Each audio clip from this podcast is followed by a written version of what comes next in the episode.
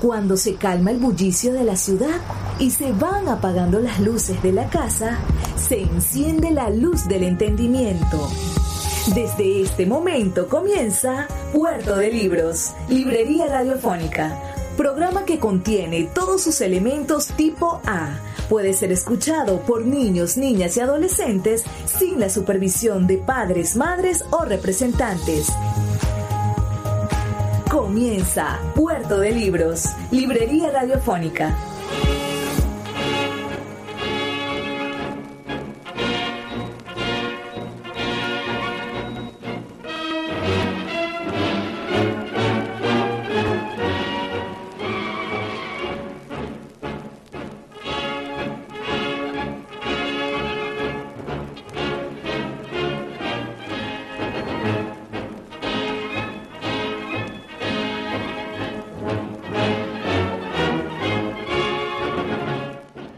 10 de mayo de 1933. Una gran, gigantesca, la más grande que ha visto la contemporaneidad, pila de libros está siendo incendiada, quemada por los nazis. No solamente arrasarán con el pueblo judío físicamente, sino también se empeñarán en destruir su memoria. Bienvenidos a Puerto de Libros, librería radiofónica. Les habla Luis Peroso Cervantes, quien de lunes a viernes, de 9 a 10 de la noche, trae para ustedes este programa a través de la Red Nacional de Emisoras Radio, Fe y Alegría.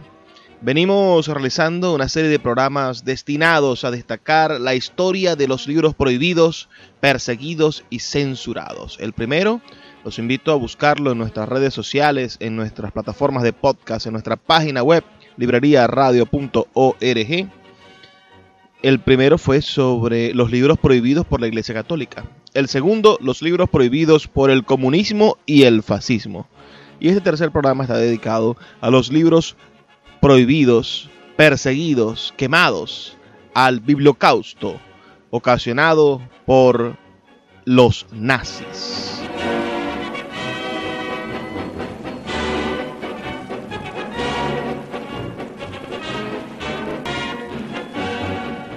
Antes de comenzar el programa de hoy, me gustaría que escucháramos los mensajes que tienen para nosotros nuestros anunciantes. Además, no olvides reportar tu sintonía al 0424 672 3597 0424 672 3597 o en nuestras redes sociales arroba librería radio en Twitter y en Instagram.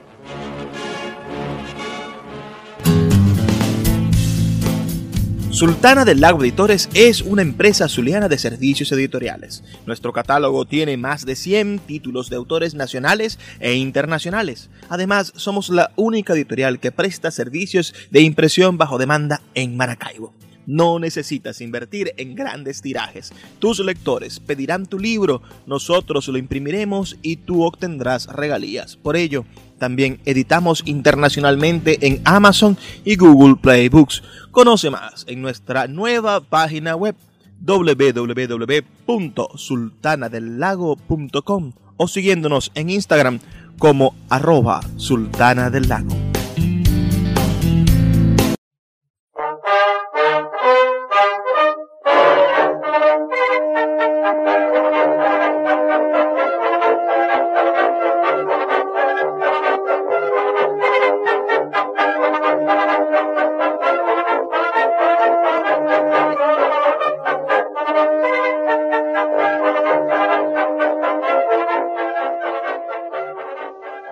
El holocausto fue el nombre que se le dio a la aniquilación sistemática de millones de judíos a manos de los nazis durante la Segunda Guerra Mundial. Pero este acontecimiento fue precedido por el bibliocausto, en que millones de libros fueron destruidos por el mismo régimen fascista. Entender cómo se gestó este terror puede permitirnos comprender cuánta razón tenía Heinrich Heinz cuando escribió perfectamente en su obra Almansor. Allí donde queman libros, acaban quemando hombres.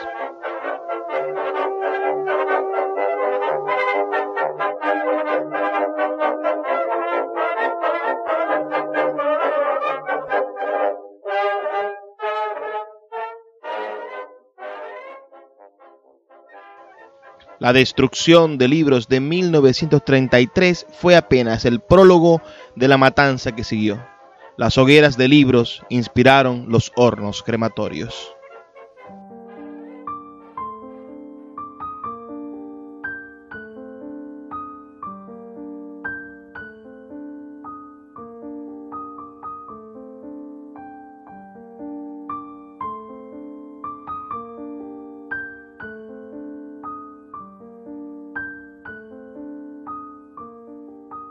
La barbarie comenzó el 30 de enero de 1933, cuando el presidente de la República de Weimar, Paul von Hindenburg, designó a Hitler como canciller, un antiguo cabo del ejército, pintor frustrado, gestor del fracasado golpe de Estado de 1923, quien no desaprovechó el tiempo y concibió una estrategia de intimidación contra los judíos los sindicatos y el resto de los partidos políticos. El 4 de febrero, la ley para la protección del pueblo alemán restringió la libertad de prensa y definió los esquemas de confiscación de cualquier material considerado peligroso. Al día siguiente, las sedes de los partidos comunistas fueron atacadas salvajemente y sus bibliotecas destruidas. El 27 de febrero, el Parlamento alemán, el famoso Reichstag, fue incendiado, junto con todos sus archivos. El 28, la reforma de la ley para la protección del pueblo alemán y el Estado legitimó medidas excepcionales en todo el país. La libertad de reunión, la libertad de prensa y la de opinión quedaron restringidas. En unas elecciones controladas, el partido nazi obtuvo la mayoría del nuevo parlamento y así nació el Tercer Reich.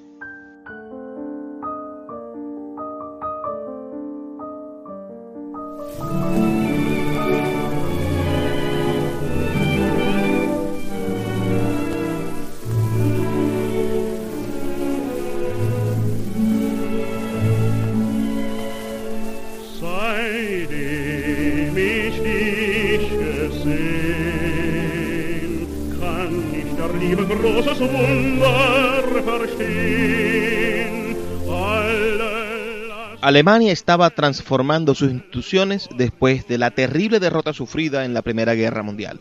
Hitler, que no era alemán, fue considerado como el estadista idóneo para rescatar la autoestima colectiva y sus purgas contra la oposición lo convirtieron en un líder temido. Su eficacia estaba sustentada en varios hombres. Uno de ellos era Hermann Göring, el otro era Joseph Goebbels.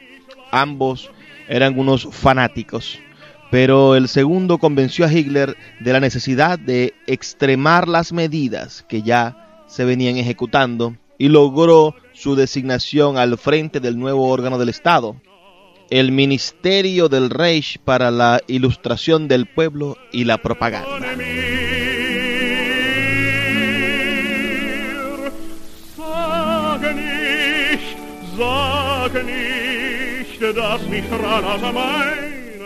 Hitler le dio carta blanca a Goebbels. Tenía una fe absoluta en su amigo. Goebbels no había ingresado en el ejército a causa de una cojera y se había doctorado como filólogo en 1922 en Heidelberg, donde Hegel era profesor. Era un lector apasionado de los clásicos griegos y, en cuanto al pensamiento político prefería el estudio de los textos marxistas y todo escrito contra la burguesía. Admiraba a Friedrich Nietzsche, recitaba poemas de memoria y escribía textos dramáticos. Cuando se unió a Hitler, reconoció su verdadera vocación. Como dijo en numerosas ocasiones, y ya como ministro en 1933 redactó la ley relativa al gobierno del Estado, sancionada el 7 de abril de ese año ahora tenía un control absoluto sobre la educación y fomentó un cambio en las escuelas y universidades. El 8 de abril de 1933 envió un memorando a las organizaciones estudiantiles nazis en el cual proponía la destrucción de aquellas obras consideradas peligrosas. De todos modos, ya el mes anterior, exactamente el día 26 de marzo, se habían quemado libros en Schilberplatz, en un lugar llamado Kaiserlautern.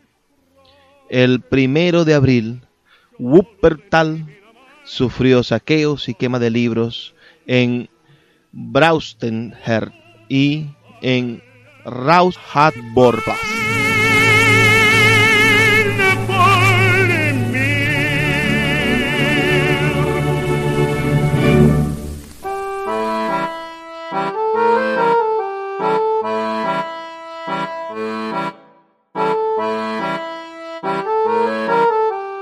El 2 de mayo de 1933 se destruyeron textos en la Biblioteca Central de Leipzig. El 5 de mayo empezó todo. Los estudiantes de la Universidad de Colonia fueron a la biblioteca y recogieron todos los libros de autores judíos. Horas más tarde los quemaron. Estaba bastante claro que esa era la vía elegida para mandar un mensaje al mundo entero. Un mensaje que la gente no escuchó a tiempo. El día 6 del mismo mes, las juventudes del partido nazi y miembros de las organizaciones mm, afines sacaron media tonelada de libros y folletos del Instituto de Investigación Sexual de Berlín. Goebbels organizaba reuniones todas las noches porque había decidido iniciar un gran acto de desagravio a la cultura alemana. Como fecha tentativa, propuso el 10 de mayo. El 8 de mayo hubo algunos desórdenes en Filsburgo y destrucciones de libros en las que participó Heidegger. El 9 de mayo, Goebbels en Kaiserhof se dirigió al gremio de los actores y les advirtió, protesto contra el concepto que hace el artista el único ser apolítico.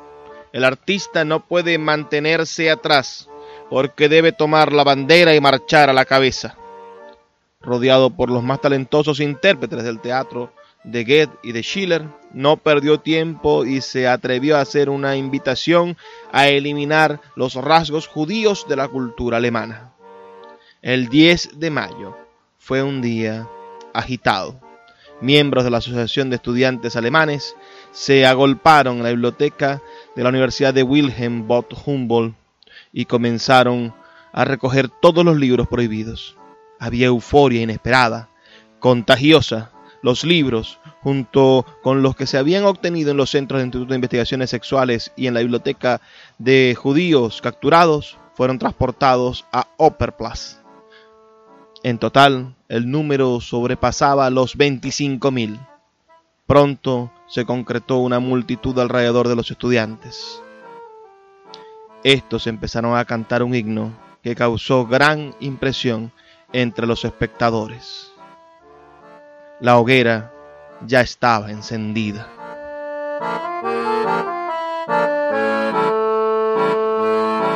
Puerto de Libros, Librería Radiofónica tu canal diario para encontrar nuevos libros. Con el poeta Luis Peroso Cervantes. Síguenos en arroba Librería Radio.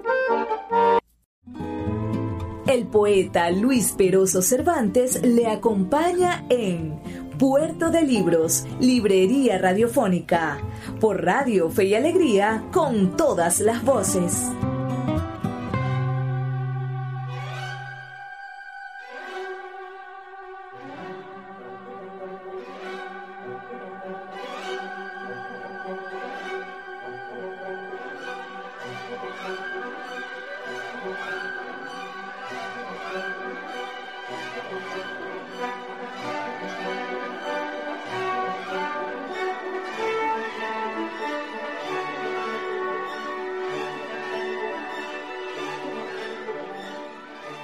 Joseph Goebbels tenía el auditorio en su mano.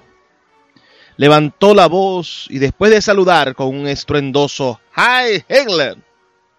explicó los motivos de la quema.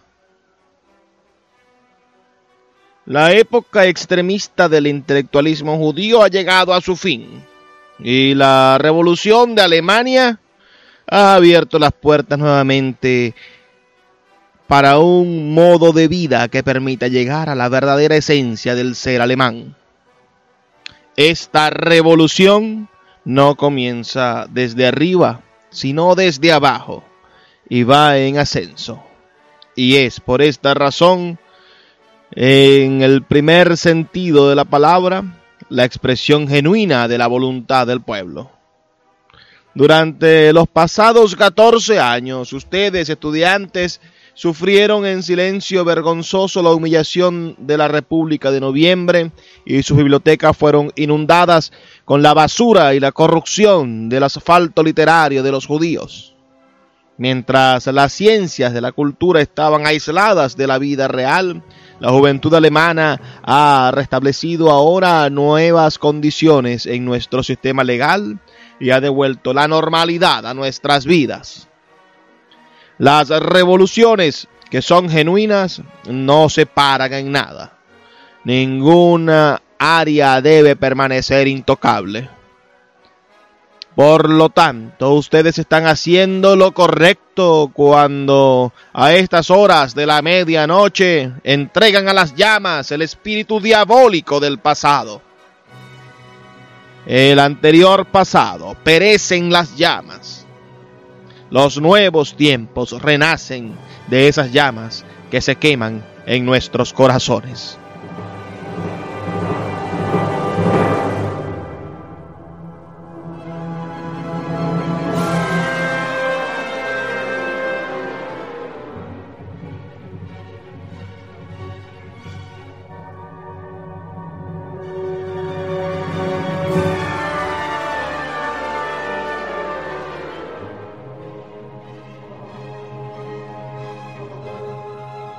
Los cantos prosiguieron y al final de cada estrofa se arrojaba a la hoguera los libros de los siguientes autores, con la consigna que los condenaba al fuego. Contra la decadencia misma y la decadencia moral, por la disciplina, por la decencia de la familia y de la propiedad, que vayan al fuego Heinrich Mann, Ernest Glasser y Kessner contra el pensamiento sin principios y la política desleal, por la dedicación al pueblo y del Estado, que vaya al fuego F.W. Forrester.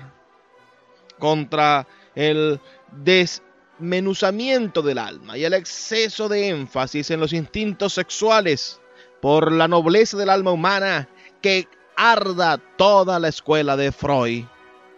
Contra la distorsión de nuestra historia y la disminución de las grandes figuras históricas por el respeto a nuestro pasado que arda Emil Ludwig Wegner Hermann contra los periodistas judíos, demócratas, enemigos del pueblo, por una cooperación responsable para reconstruir la nación, que ardan Theodor Gulf y George Bernhard contra la deslealtad literaria perpetrada contra los soldados de la guerra mundial, por la educación de la nación en el espíritu del poder militar, que arda E.M. Remarque, contra la arrogancia que arruina el idioma alemán, por la conservación de la más preciosa pertenencia del pueblo, que arda Alfred Kerr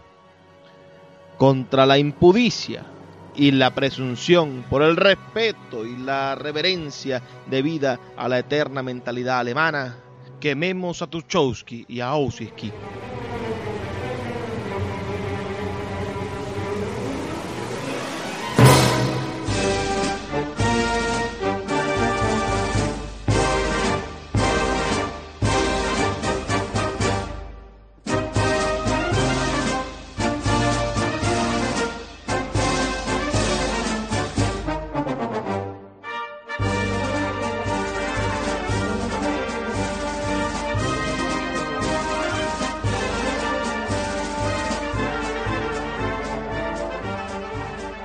La operación cuyas características se habían mantenido secretas hasta ese instante se reveló pronto en su verdadera dimensión porque el mismo 10 de mayo se quemaron libros en más de 16 ciudades de Alemania.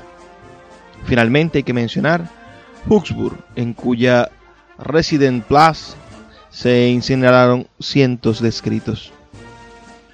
La noche de la quema, Hitler cenaba con algunos amigos y cuando supo que ardían los volúmenes, se limitó a observar a su confidente y estremecido por lo que sería el alcance de este acto, hizo un extraño comentario sobre Goebbels. Cree en lo que hace. Y Goebbels insistió en continuar con estas quemas de libros prohibidos. No hubo un rincón en el que los estudiantes y los miembros de las juventudes hitlerianas no destruyesen obras. El 12 de mayo se eliminaron los libros de Erangel Schosplatz en la Universidad de Heidelberg.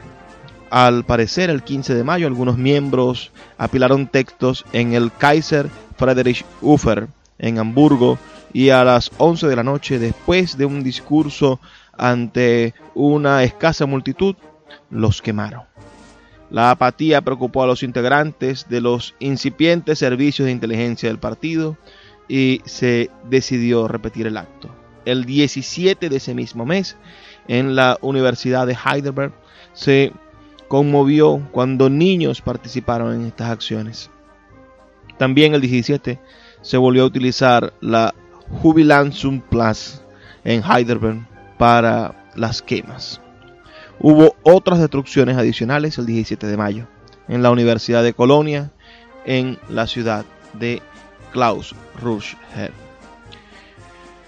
Hitler llegó a emocionarse y Goebbels, seguro de los efectos de este éxito, pidió a los jóvenes que no se detuvieran. El día 19 de mayo de 1933 tuvo el honor el Museo Friedrich Kanum en Kassel y en la Menzplatte de Mannheim. El 21 de junio se quemaron libros en tres regiones. Por una parte estaba Darmstadt, en cuya Merkplatz se llevaron a cabo los hechos. Por otra, Essen y la mítica ciudad de Weimar.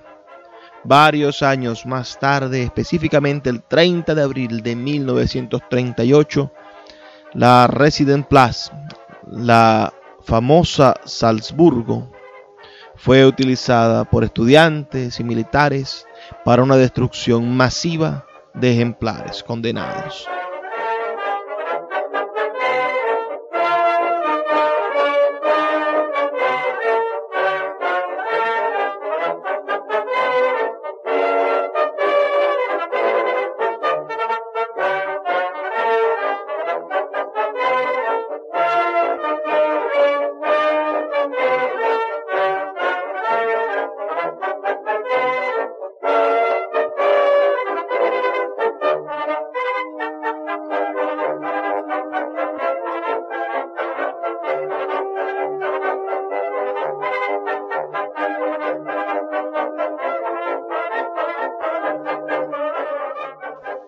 El impacto producido por las quemas de libros de 1933 fue enorme. Sigmund Freud dijo a un periodista que semejante hoguera era un avance en la historia de la humanidad. En la Edad Media ellos me habrían quemado. Ahora se contentan con quemar mis libros.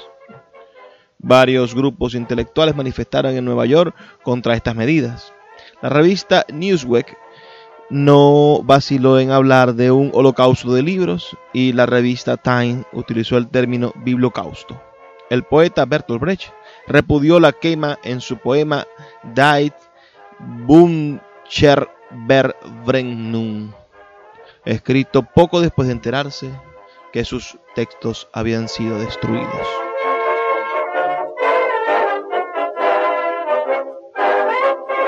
Cuando el régimen ordenó a los libros con sabiduría peligrosa quemar en público caretas con libros a las hogueras, y todos los bueyes fueron forzados a hacerlo. Pero uno de los poetas perseguidos al revisar con gran estudio la lista de los quemados se quedó estupefacto, pues su libro había sido olvidado. Fue volando en las alas de la ira a su escritorio y escribió una carta a las autoridades. Quémenme, escribió con gran pesar, quémenme, no me hagan esto a mí, no he dicho siempre la verdad en mis libros y ahora me tratan ustedes como si fuera un mentiroso. Yo les ordeno, quémenme.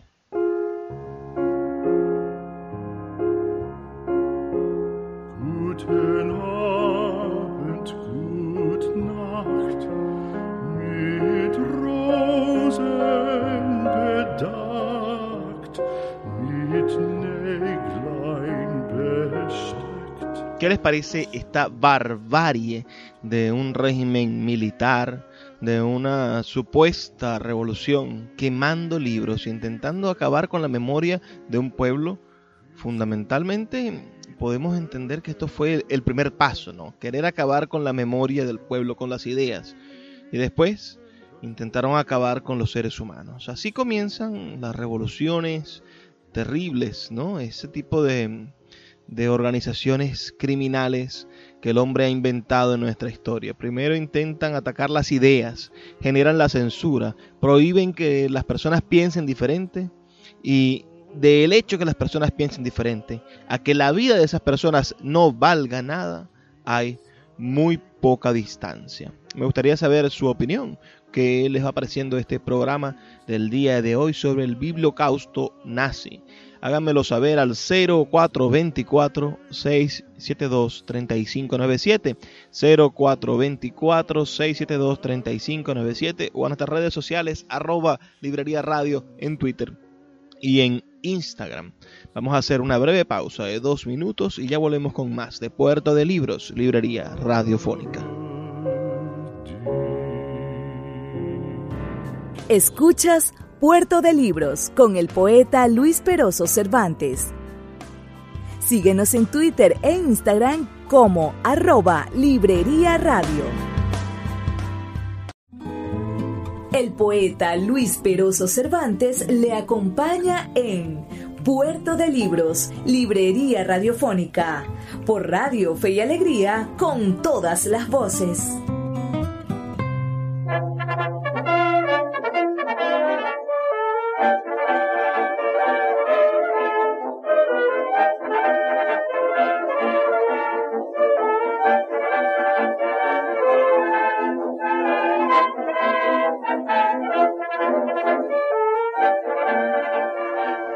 Seguimos en Puerto de Libros, Librería Radiofónica, dedicándonos a este importante tema sobre el bibliocausto. El documento principal que estamos utilizando para hablar de este tema es un libro maravilloso que ya hemos usado en otras ocasiones en nuestro programa.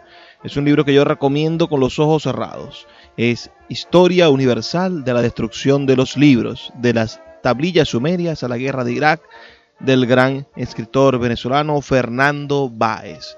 Este es un hombre maravilloso, con una estupenda prosa. Cada una de las líneas de este libro no tiene el menor desperdicio. Es nuestra base fundamental para hacer este programa. Además, bueno, de otras investigaciones y otros textos y otras referencias que hemos obtenido. Vamos a seguir compartiendo con ustedes fragmentos de este libro e ideas sobre la destrucción de los libros de la revolución nazi del partido nazi. Esa, ellos se llamaban revolucionarios, además eran nacionalsocialistas. Eso también debería decirnos mucho a nosotros.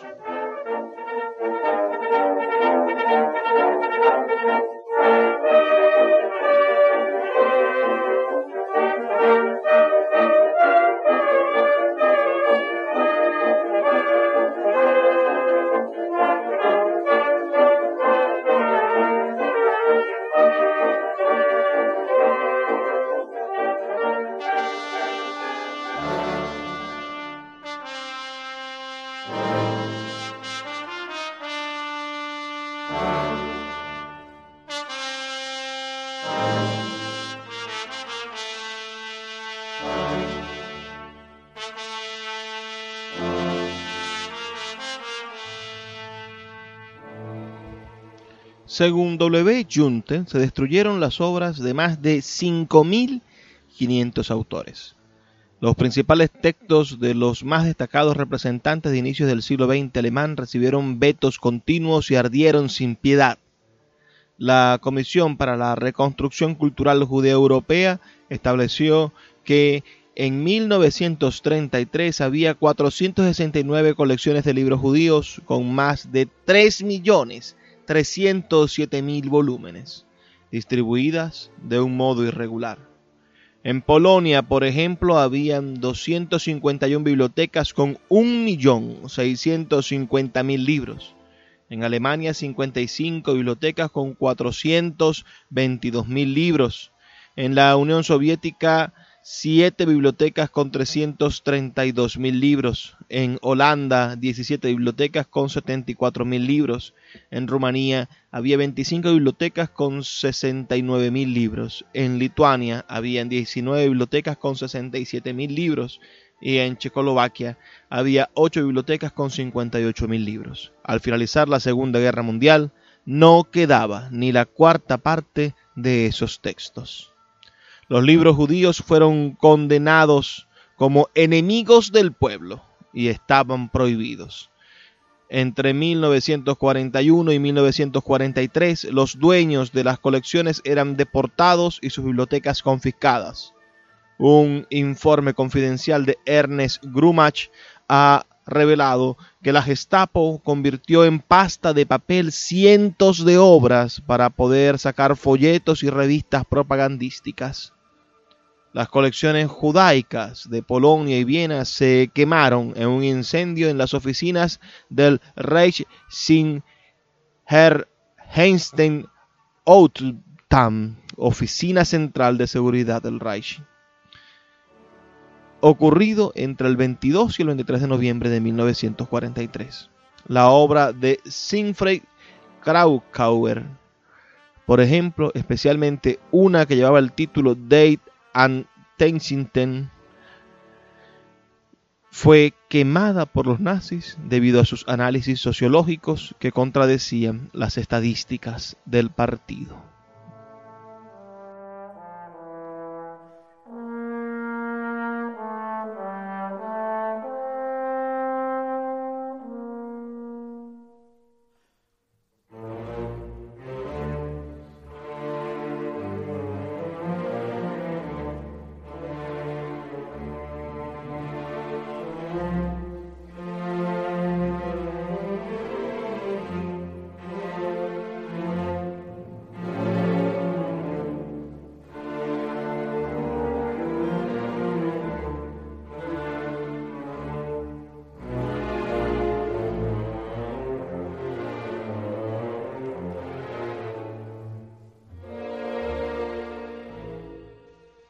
En Polonia acabaron con las sinagogas judías y prendieron fuego a la gran biblioteca talmúdica del Seminario Teológico Judío de Lublin. Un informe nazi señalaba que era motivo de especial orgullo destruir la Academia Talmúdica, conocida como una de las más grandes de Polonia. Nosotros sacamos la notable biblioteca talmúdica fuera del edificio y colocamos los libros en el mercado donde les prendimos fuego. El fuego demoró unas 20 horas en consumir todos los libros. Desde 1939 no hubo semana en la que no se produjese un ataque contra una biblioteca o un museo polaco. La biblioteca Raksinki la biblioteca de la Sociedad Científica y la biblioteca de la Catedral, dotadas con una renombrada colección de incunables, sufrieron quemas devastadoras. La Biblioteca Nacional de Varsovia, en octubre de 1944, fue destruida con tal saña que quemaron 700.000 libros. Esto no es todo. La Biblioteca Militar, con 350.000 obras fue arrasada completamente. Cuando los alemanes abandonaron el país, quemaron los archivos de la Biblioteca Pública de Varsovia. La Biblioteca Tecnológica de la Universidad de Varsovia, con 78 mil libros, fue atacada y destruida en 1944. A duras penas, los bibliófilos rescataron 3.850 títulos unos años después. Thank you.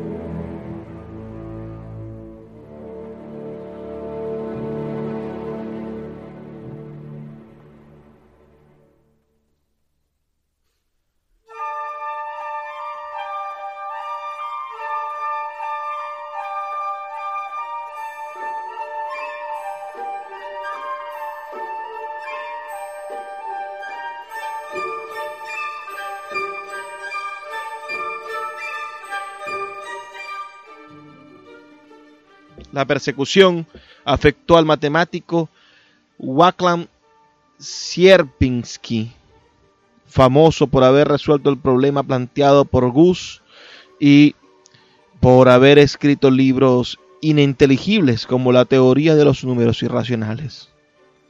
En 1944 los nazis, preocupados por sus hallazgos, arrasaron su biblioteca y la de otros colegas suyos. Sierpinski, dejando constancia de estas quemas en una especie de memorias, escribió.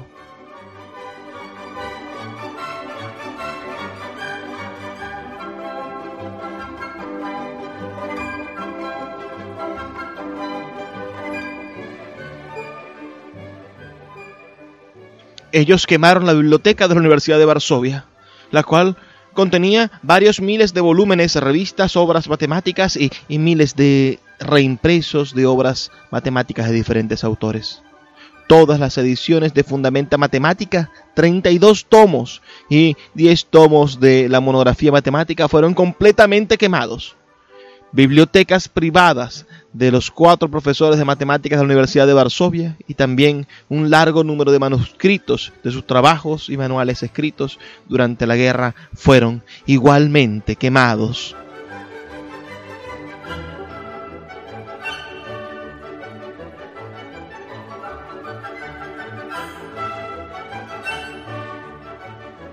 Según los expertos, unos 15 millones de libros desaparecieron en Polonia.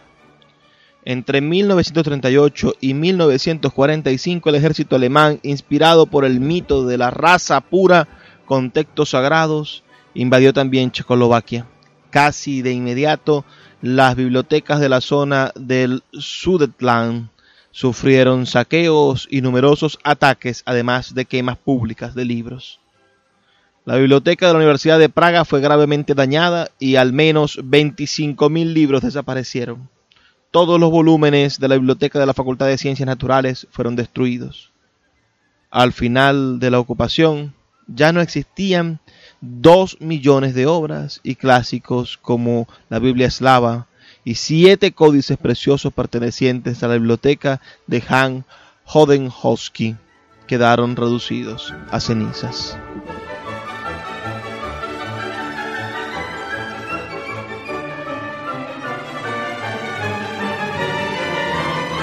Suena de fondo la Rapsodia húngara de Liszt, que, que es de verdad una de las piezas maravillosas de la música clásica, pero también describe ese, ese desenfreno terrible, asesino, mortal de acabar con los libros. Aquí en Venezuela recientemente hemos sufrido la quema, el incendio de una biblioteca de la Biblioteca de la Universidad de Oriente y nuestras bibliotecas aquí en Maracaibo han también padecido innumerables sufrimientos. Recientemente el gobernador del estado Zulia decidió utilizar la biblioteca pública del estado para convertirla en un hospicio para enfermos con COVID-19. Ese tipo de decisiones que uno dice, ¿por qué maltratar a las bibliotecas? ¿Por qué exponerlas a esos peligros? ¿Acaso hay algo de bibliocausto en esas decisiones de descuidar, desproteger y olvidarse del patrimonio bibliográfico? Nuestros libros, señores, son nuestra memoria y son el legado verdadero que vamos a dejar a la posteridad, a la siguiente civilización, a la siguiente edad. Pero quienes viven de lo inmediato no se dan cuenta de ello. Envíenme sus, opiniones, sus comentarios al 0424-672-3597, 0424-672-3597 o en nuestras redes sociales, arroba librería radio en Twitter y en Instagram. Vamos a hacer una pequeña pausa, brevísima, de dos minutos y ya volvemos con más de Puerto de Libros, Librería Radiofónica. Puerto de Libros, Librería Radiofónica, tu canal diario para encontrar nuevos libros. Con el poeta Luis Peroso Cervantes. Síguenos en arroba Librería Radio. El poeta Luis Peroso Cervantes le acompaña en Puerto de Libros, Librería Radiofónica, por Radio Fe y Alegría, con todas las voces.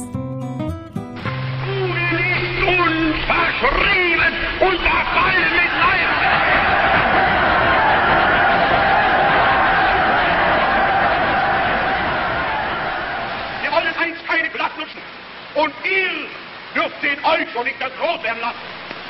Wir wollen eins, eins. Wir wollen, dass dieses Volk und ihr müsst euch in den Gehorsam üben. Dann werdet ihr, die wir einst aus dem Licht hochgedrungen haben, in euren Fäusten halten müssen. Denn ihr seid Fleisch von unserem Fleisch und Blut von unserem Blut. Und in eurem jungen Gehirn brennt derselbe Geist, der uns beherrscht.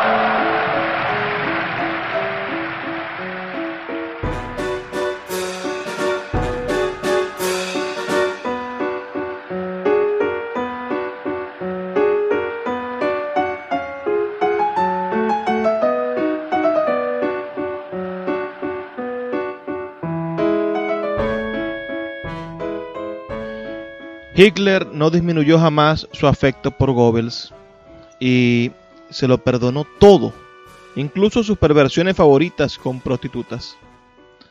El día de su suicidio, en 1945, lo nombró canciller del Reich y Goebbels aceptó este honor, pero por unas horas. Pronto supo que las tropas soviéticas uh, exigían la rendición incondicional y se negó casi como si se tratara de una perversa simetría, en mayo, el mes de la gran quema de libros, el día primero, Goebbels ordenó a un dentista suministrar veneno a todos sus hijos. Vio cómo su esposa Magda ingería otra sustancia y moría. Y luego, no sin arrojar al suelo un cigarro, esbozó al parecer una sonrisa de triunfo alzó su mano para celebrar al Führer y se dio muerte. Algunos escucharon un disparo de una pistola Walter. Otros aseguraron que fueron dos. Décadas más tarde se descubrió en Rusia su diario y se supo que había legado 75 mil páginas al mundo para justificar el holocausto, el bibliocausto y exonerar a Hitler de toda culpa. Poco después, los libros de la biblioteca personal de Hitler fueron encontrados en una mina de sal cerca de Berchtesgaden por un grupo de soldados de la División 101. De una colección de más de 16.000 libros quedaban 3.000, pero algunos más fueron robados y otros destruidos debido a los datos que contenían. El resto unos 1.200 fueron transferidos a la Biblioteca del Congreso de los Estados Unidos en enero de 1952 y desde entonces permanecen allí. Lo interesante de este hallazgo fue que nos ha permitido saber que Hitler era un lector voraz, un bibliófilo preocupado por las ediciones antiguas, por Arthur Schopenhauer y una devoción total por Maggi, Einstein, Theory o Praxis de Ernest Chertel, obra en la que todavía se puede encontrar subrayado de su puño y letra la siguiente frase. Quien no ha llevado dentro de sí las semillas de lo demoníaco, nunca dará nacimiento a un nuevo mundo.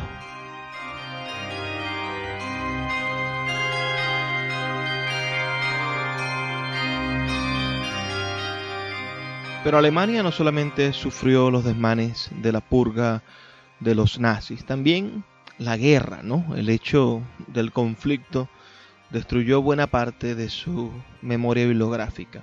Tras el derrumbe del nazismo, que sobrevino junto con ataques aéreos más destructivos que ninguno otro registrado antes, los aliados bombardearon las ciudades más importantes de Alemania y millones de libros desaparecieron.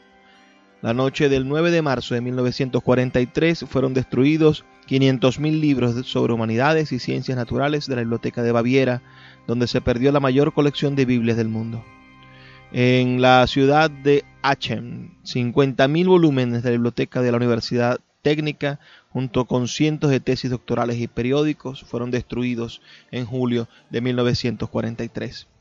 Berlín, la capital, fue el escenario de combates muy encarnizados. Miles de muertos quedaron tendidos en las calles y las pérdidas culturales fueron enormes. La Biblioteca del Estado perdió dos millones de obras. Unos 20.000 volúmenes quedaron convertidos en cenizas durante los ataques de la Universidad de Berlín.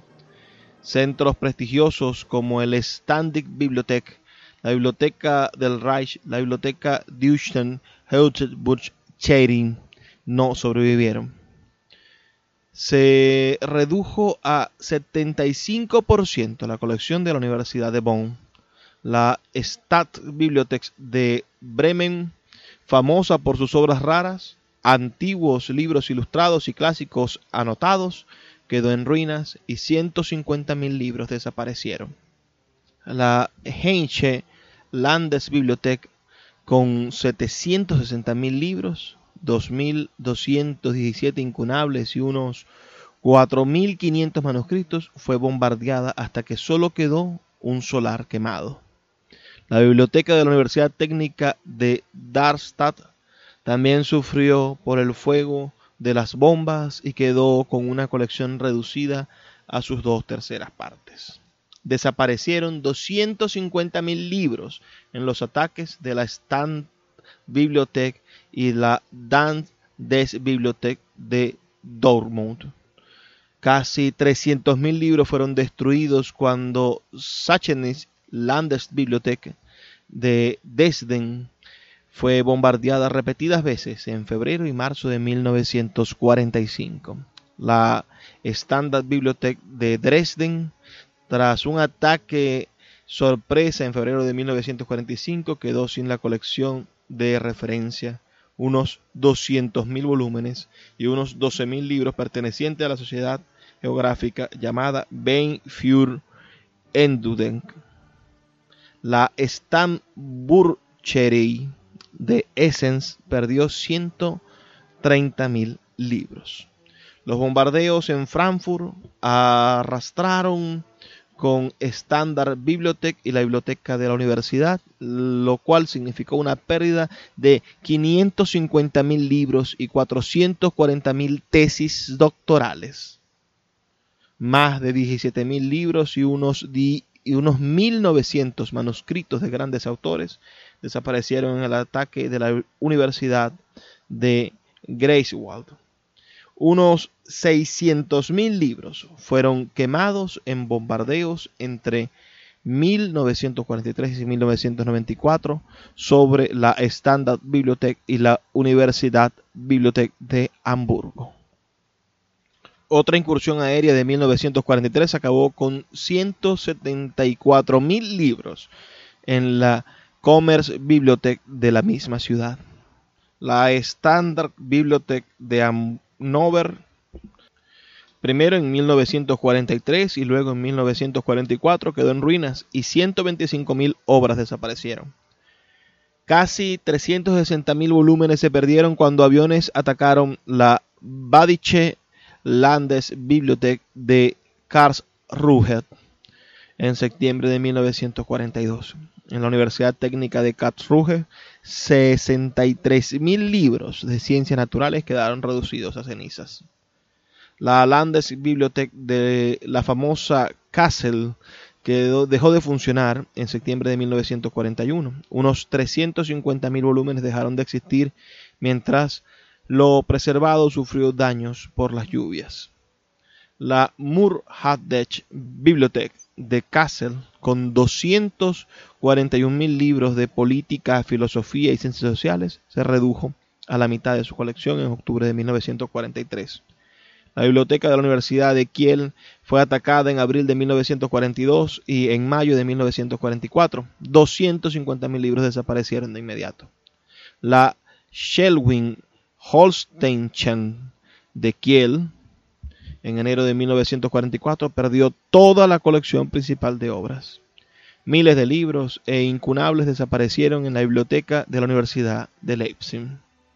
175 mil volúmenes desaparecieron en los ataques a la Standard Bibliothek en un bombardeo hecho en septiembre de 1943. 60 mil libros fueron destruidos en la biblioteca del Museo Alemán del Libro. En septiembre de 1944 los aviones destruyeron 140 mil libros de la Standard Bibliothek de Madenburg. Más de 500.000 libros desaparecieron en los cuatro bombardeos acaecidos entre 1943 y 45 en la Bayerstadt Stadtbibliothek de München. Las destrucciones se repitieron en la biblioteca de la universidad, donde desaparecieron 350.000 libros. Tampoco quedó nada de los 80.000 volúmenes de la Standard Bibliothek ni de los 120.000 textos de la biblioteca benedictina. En Münster, diversas bibliotecas sufrieron pérdidas irreparables. La biblioteca de la universidad quedó sin 360.000 libros en 1943. La biblioteca de la familia Funstenberg Stamenheim, dotada por 22.000 obras raras de literatura e historia alemana y francesa, fue completamente arrasada. En Nuremberg, los vuelos aliados rasantes de enero de 1945 lanzaron bombas sobre la Standard Bibliothek, la cual acabó con 100.000 libros. En Stuttgart, que era un símbolo intelectual germano, los bombardeos fueron inclementes. En julio de 1944, la biblioteca de la Universidad Técnica perdió 50.000 volúmenes. Entre julio y septiembre del mismo año, la biblioteca de la Academia Musical fue devastada y en el terrible mes de septiembre, la Untertembreich Landesbibliothek quedó en ruinas con un saldo de 580.000 libros destruidos, más de 200.000 obras, 230.000 tesis doctorales desaparecieron tras el bombardeo de la biblioteca de la Universidad de Unzburg.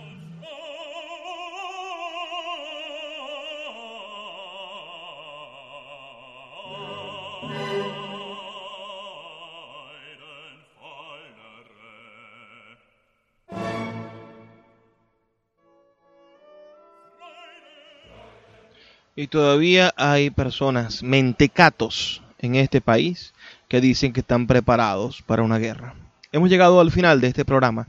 Espero que haya sido al menos una especie de encuentro para ilustrarnos, para tener más conocimiento de las barbaries de las que es capaz el ser humano, este hombre terrible. Les recomiendo la lectura de Historia Universal de la Destrucción de los Libros de Fernando Báez. No dejen de buscar ese maravilloso libro editado por la editorial Debate. Me toca retirarme, pero no sin antes pedirles que me envíen sus comentarios al 0424 672 3597 o en nuestras redes sociales arroba librería radio en Twitter y en Instagram. Y por favor, sean felices, lean poesía. Sultana del Lago Editores es una empresa zuliana de servicios editoriales. Nuestro catálogo tiene más de 100 títulos de autores nacionales e internacionales. Además, somos la única editorial que presta servicios de impresión bajo demanda en Maracaibo.